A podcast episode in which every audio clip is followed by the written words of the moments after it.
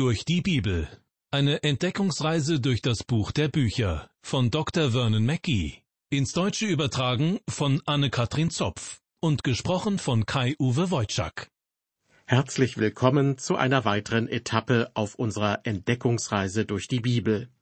Vom Alten Testament wechseln wir ins Neue Testament und werden uns in nächster Zeit mit dem ersten Brief des Johannes befassen.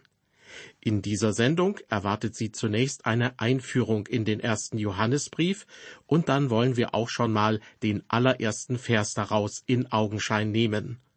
Nur so viel sei verraten, ganz am Anfang dieses Briefes geht es um einen Anfang, der von Johannes ziemlich wortreich umschrieben wird. Manche Ausleger halten die drei Johannesbriefe für die jüngsten Bücher der Bibel. Mit Sicherheit gehören sie mit zu den letzten Schreiben, die Johannes verfasst hat. Diese drei Schreiben werden zwar Briefe genannt, aber das erste Schreiben ist nicht in Briefform verfasst. Es gibt weder einen Gruß am Anfang noch am Ende einen typischen Briefschluss. Dieses Schreiben ist mehr im Stil einer Predigt gehalten. Es sind die Worte eines Pastors, der eine bestimmte Gruppe von Christen von ganzem Herzen liebt und ihnen dienen möchte. Johannes war Pastor in der Gemeinde in Ephesus, die von Paulus gegründet worden war. Jahrhundertelang war man der Auffassung, dass Johannes zuerst sein Evangelium verfasste, danach die Briefe und schließlich kurz vor seinem Tod die Offenbarung. Im 20. Jahrhundert sind einige Theologen zu dem Schluss gelangt, dass die Briefe zuletzt geschrieben wurden. Dann muss er diesen ersten Brief nach Beginn seiner Gefangenschaft auf der Insel Patmos geschrieben haben, also etwa um das Jahr 100 nach Christus. Davon geht auch Gerhard Meyer in seinem Kommentar aus. Er schreibt, zwar kämpft Johannes in seinem ersten Brief gegen eine gleichartige Front von Gegnern wie Paulus in den beiden Korintherbriefen. Gnostische Irrlehrer bedrohen die Gemeinden. Daher wäre auch eine frühere Zeit der Abfassung durchaus möglich.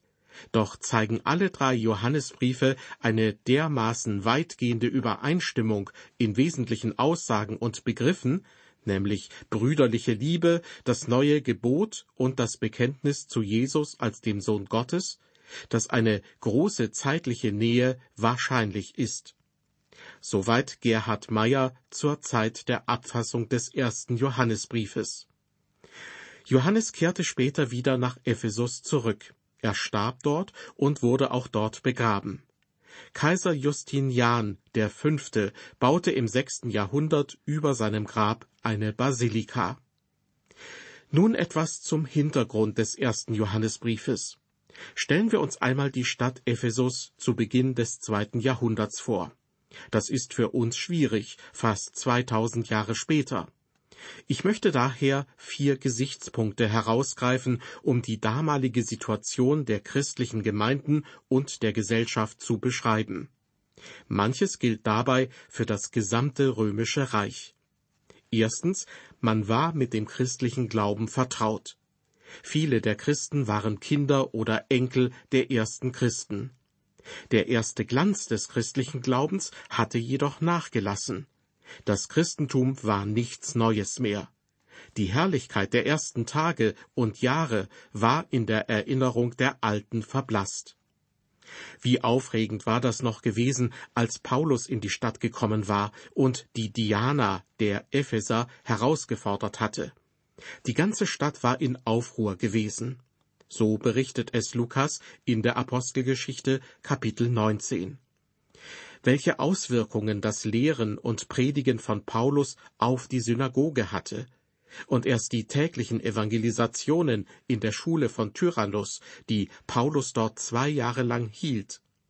Aber viele Jahre später hatte sich manches geändert. Jesus sagt im Sendschreiben an die Gemeinde in Ephesus im zweiten Kapitel der Offenbarung, Ich habe gegen dich, dass du die erste Liebe verlässt. Es war so gekommen, wie Jesus lange vorher gesagt hatte. Weil die Ungerechtigkeit überhand nehmen wird, wird die Liebe in vielen erkalten. Die Hingabe der Epheser an ihren Herrn Jesus Christus war langsam abgeflaut. Ein zweiter Punkt zur damaligen Situation der christlichen Gemeinden und der Gesellschaft. Christen unterschieden sich vom Rest der Gesellschaft und das schon aufgrund des hohen moralischen Standards des Christentums. Aber die Kinder und Enkel der ersten Christen wollten nicht anders sein als alle anderen. Die Christen wurden Heilige genannt. Das kommt vom griechischen Wort Hagios. Die Hauptbedeutung dieses Wortes ist ausschließlich für Gott bestimmt und zu Gott gehörig. Die Tempelgeräte zum Beispiel waren heilig, weil sie nur für den Gottesdienst bestimmt waren. Der Tempel selbst war Hagios, der Sabbat war Hagios. Jetzt sollten die Christen Hagios, also heilig sein. Sie sollten anders sein und ausschließlich für Gott leben. Aber die Epheser waren sozusagen Fließbandchristen geworden, programmiert auf Kompromiss. Sie waren aus einem ganz anderen Holz geschnitzt als etwa die Jünger Jesu. Zu denen hatte Jesus gesagt, wäret ihr von der Welt, so hätte die Welt das ihre lieb. Weil ihr aber nicht von der Welt seid, sondern ich euch aus der Welt erwählt habe, darum hasst euch die Welt. Außerdem spricht er im hohepriesterlichen Gebet gegenüber seinem Vater aus, Ich habe ihnen dein Wort gegeben, und die Welt hasst sie denn sie sind nicht von der Welt, wie auch ich nicht von der Welt bin. Bei den Christen in Ephesus sah man diese Unterscheidung nicht mehr, denn ihnen war die jüdisch-christliche Ethik nicht mehr viel wert. Ein dritter Punkt. Auch wenn es oft anders aussieht, Verfolgung war nie ein Feind des christlichen Glaubens. Die Gemeinde in Ephesus war nicht von Verfolgung von außen bedroht, Ihr drohte stattdessen die Verführung von innen. Davor hatte Jesus bereits gewarnt, denn es werden falsche Christusse und falsche Propheten aufstehen und große Zeichen und Wunder tun, so dass sie, wenn es möglich wäre, auch die Auserwählten verführten. Und der Apostel Paulus hatte an die Ältesten der Gemeinde in Ephesus geschrieben, denn das weiß ich, dass nach meinem Abschied reißende Wölfe zu euch kommen, die die Herde nicht verschonen werden. Auch aus eurer Mitte werden Männer aufstehen, die Verkehrtes reden, um die Jünger an sich zu ziehen. Der christliche Glaube stand nicht in der Gefahr, ausgelöscht zu werden, sondern verändert zu werden. Es gab Versuche, das Christentum zu verbessern, man versuchte es intellektuell ansprechender zu gestalten, indem man es mit den Begrifflichkeiten der modernen Philosophie beschrieb. Viertens. Der wahre Feind des christlichen Glaubens war die Gnosis, beziehungsweise der Gnostizismus. Und das ist wohl im Grunde immer noch so. Die Gnosis war die Hauptphilosophie des römischen Reiches und hatte viele Formen. Eine Grundbehauptung zog sich jedoch durch alle Formen hindurch. Danach war die Materie grundsätzlich böse, nur der Geist war gut. Die gesamte materielle Welt wurde als böse angesehen. Deshalb lehnten die Gnostiker den Körper ab. Sie waren der Meinung, dass der Geist im Körper wohnt, so wie der Samen in der nicht gerade sauberen Erde liegt. Das gleiche Prinzip sehen wir noch heute in den liberalen Strömungen des Christentums. Dort behauptet man jedoch, dass es in jedem Menschen einen Funken Gutes gibt und dass jeder Mensch dieses Gute weiterentwickeln sollte. Die Gnosis wollte nur den Samen, also den Geist im Körper wachsen lassen. Im gleichen Atemzug wollten sie aber vom Bösen, dem Körper, frei werden. Um das zu erreichen, gab es verschiedene Methoden. Die beiden Extreme waren dabei die Stoiker und die Epikureer. In Apostelgeschichte 17, Vers 18 wird beschrieben, wie Paulus mit Vertretern dieser beiden Strömungen zusammentraf. Zitat Einige Philosophen aber, Epikureer und Stoiker, stritten mit ihm, und einige von ihnen sprachen, Was will dieser Schwätzer sagen? Andere aber, er sieht aus, als wolle er fremde Götter verkündigen. Denn er verkündigte das Evangelium von Jesus und von der Auferstehung. Die Stoiker waren Jünger von Zenon. Sie leiteten ihren Namen von der Säulenhalle der Stoa in Athen ab, wo Zenon lehrte. Sie waren Pantheisten und damit der Meinung, dass der mündige Mensch frei von Leidenschaft sein sollte. Freude oder Trauer sollten ihn unbewegt lassen. Er sollte sich ganz den Naturgesetzen unterwerfen. Die Stoiker befolgten strenge Regeln und hatten die sprichwörtliche stoische Ruhe, also ein hohes Maß an Selbstdisziplin. Die Epikureer hingegen leiteten ihren Namen von dem griechischen Philosophen Epikur ab, der ebenfalls in Athen lehrte. Sie beteten die griechischen Götter auf dem Olymp an. Ihr Lebensziel war weniger die Wahrheit als das Vergnügen. Ursprünglich suchten sie intellektuelle und nicht sinnliche Befriedigung. Aber später lehrten die Anhänger des Epikureismus, man solle dem körperlichen Verlangen lieber nachgeben, als sich davon umtreiben zu lassen. Zwischen diesen beiden Extremen, den Stoikern und den Epikureern, gab es allerlei Unterschiede. Dazu kamen noch weitere Strömungen. Aber sie hatten eine Gemeinsamkeit. Sie glaubten nicht, dass Jesus der Messias war. Ich denke, dass Johannes diese philosophischen Schulen im Hinterkopf hatte, als er schrieb, Wer ist ein Lügner, wenn nicht der, der leugnet, dass Jesus der Christus ist? Das ist der Antichrist, der den Vater und den Sohn leugnet. Die Epikureer und die Stoiker lehnten die Menschwerdung ab. Ihre Logik war, Gott kann unmöglich in einem menschlichen Körper geboren worden sein, weil alles Körperliche schlecht ist. Deshalb hat Johannes auch ganz klar in seinem Evangelium verkündigt, und das Wort ward Fleisch und wohnte unter uns, und wir sahen seine Herrlichkeit, eine Herrlichkeit als des eingeborenen Sohnes vom Vater, voller Gnade und Wahrheit. Und in seinem ersten Brief heißt es, Daran erkennt ihr den Geist Gottes. Ein jeder Geist, der bekennt, dass Jesus Christus im Fleisch gekommen ist, der ist von Gott. Und ein jeder Geist, der Jesus nicht bekennt, der ist nicht von Gott. Und das ist der Geist des Antichrists, von dem ihr gehört habt, dass er kommen werde. Und er ist jetzt schon in der Welt. Ich möchte hier noch zwei weitere philosophische Richtungen anführen. Da war zum einen der Doketismus, diese Lehre hielt es für unmöglich, dass Gott die Gestalt von etwas so Bösem wie dem menschlichen Körper annimmt. Die Doketisten glauben, Jesus hatte nur scheinbar einen menschlichen Körper, aber nicht in Wirklichkeit.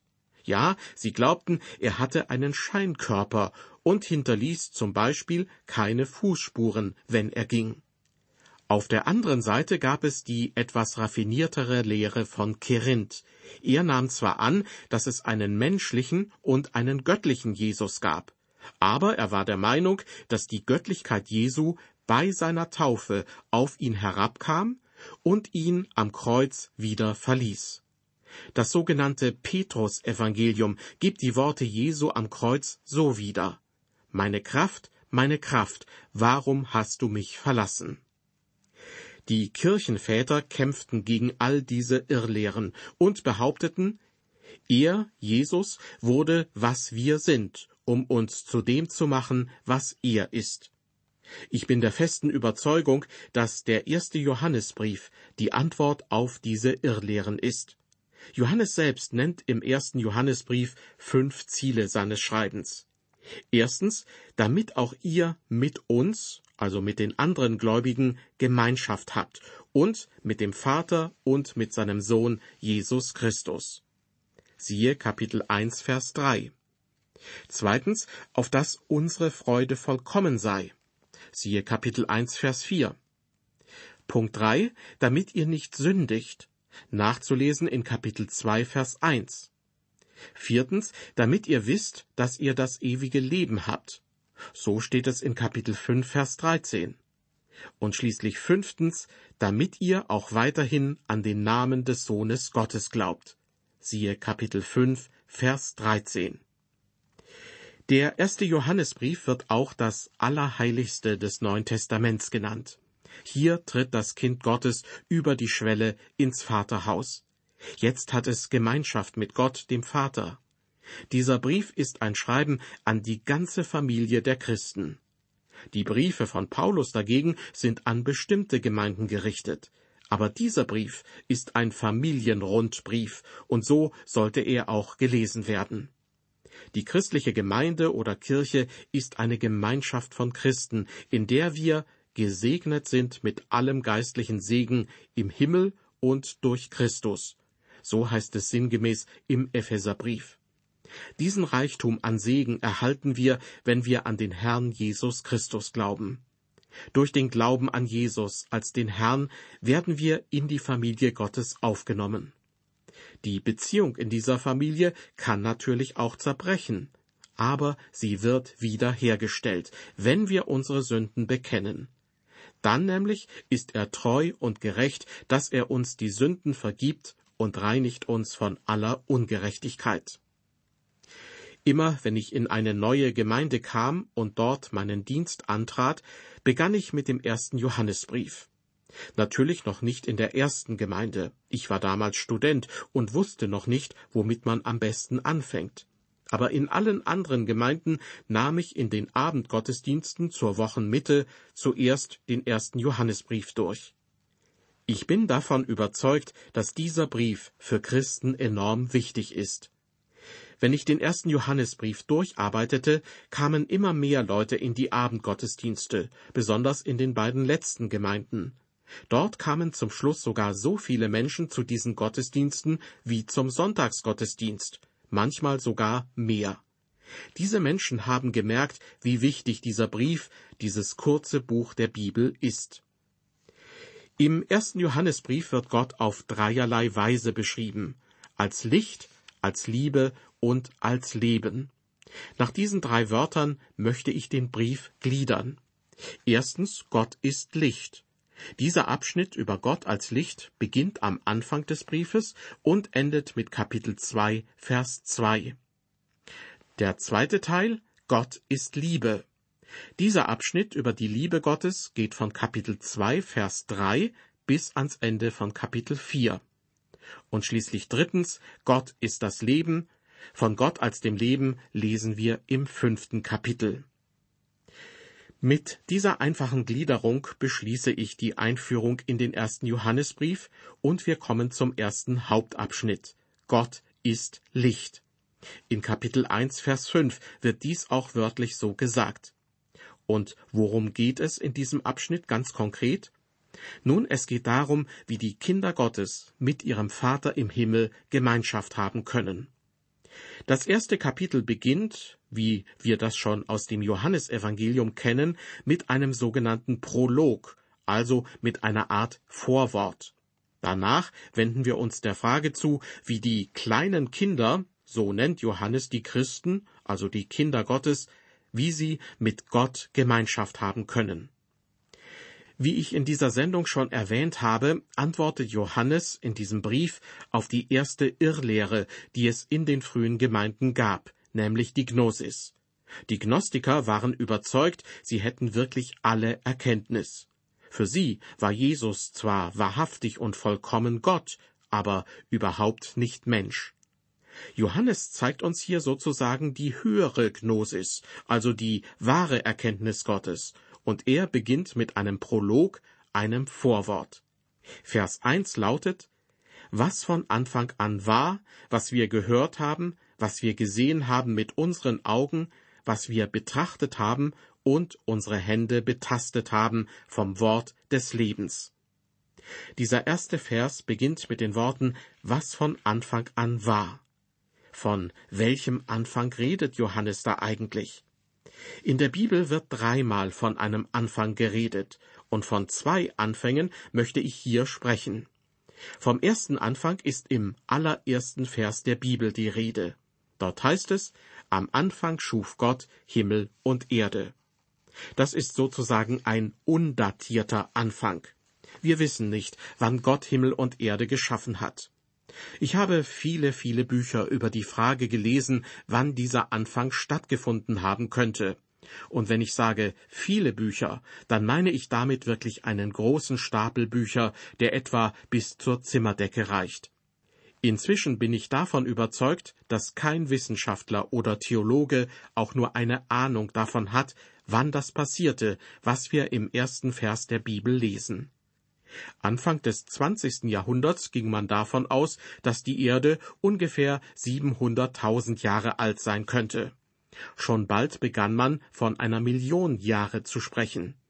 Kaum zehn Jahre später war man bei zweieinhalb Millionen, und kurz darauf waren es schon Milliarden von Jahren. Inzwischen gibt es wieder Wissenschaftler, die unsere Erde für viel jünger halten. Wissen Sie, der erste Vers der Bibel, am Anfang schuf Gott Himmel und Erde, würde in jede dieser Theorien hineinpassen, denn es wäre so oder so ein Anfang, egal ob die Erde nun alt oder jung ist. Der erste Vers der Bibel behauptet ja nichts anderes, als dass Gott Himmel und Erde geschaffen hat. Wenn wir diese Aussage aber für falsch halten, brauchen wir den Rest der Bibel gar nicht zu lesen. Denn alles andere, was wir in der Bibel lesen, hängt von der Antwort auf diese Frage ab. Hat Gott wirklich Himmel und Erde geschaffen? Es ist meiner Meinung nach fast lächerlich anzunehmen, dass unser Universum rein zufällig entstanden sein soll. Der amerikanische Biologe Edwin Conklin sagte dazu, dass rein zufällig Leben entsteht, ist etwa so wahrscheinlich wie die Möglichkeit, dass eine Explosion in einer Druckerei eine umfangreiche Enzyklopädie hervorbringt.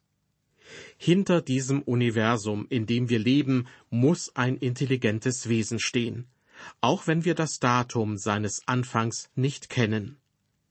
Wenn Sie also für Ihre Lesart des ersten Verses der Bibel Milliarden von Jahren brauchen, warum nicht? Schließlich haben wir es hier mit dem Gott zu tun, der Herr ist über Zeit und Ewigkeit. Und, so unglaublich es klingen mag, es gibt wohl auch eine Ewigkeit, die zu diesem Zeitpunkt schon hinter Gott liegt. Niemand weiß, was Gott getan hat, bevor er Himmel und Erde schuf. Aber ich bin mir sicher, dass er etwas tat. Und dann schuf Gott Himmel und Erde, und zwar aus einem ganz bestimmten Grund.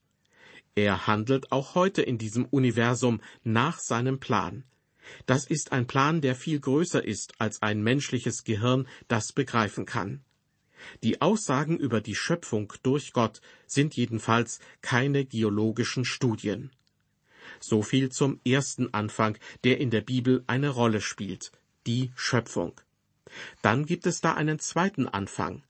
Im ersten Vers des Johannesevangeliums heißt es, im Anfang war das Wort, und das Wort war bei Gott, und Gott war das Wort. Dann fügt Johannes hinzu, dasselbe war im Anfang bei Gott. Und schließlich kommt er zur Schöpfung. Alle Dinge sind durch dasselbe gemacht, und ohne dasselbe ist nichts gemacht, was gemacht ist. Wenn wir also in Gedanken weit zurückgehen bis in die Zeit vor der Schöpfung, dann müssen wir uns vorstellen, dass aus dieser Ewigkeit Jesus Christus kommt. Bei der Schöpfung wird er schon in der Vergangenheit beschrieben. Er ist der, der vor aller Zeit schon da war. Johannes hat nicht geschrieben, am Anfang ist das Wort, sondern am Anfang war das Wort. Es gibt also einen Anfang, der selbst keinen Anfang hatte, weil Jesus Christus keinen Anfang hatte. Am Anfang war das Wort bedeutet, wir können in Gedanken so weit zurückgehen, wie wir wollen, und irgendeinen Zeitpunkt festlegen, und da kommt Christus. Ihr ist in seiner Ewigkeit schon vorher da gewesen. Das sind große Gedanken. Sie sind zu groß für uns.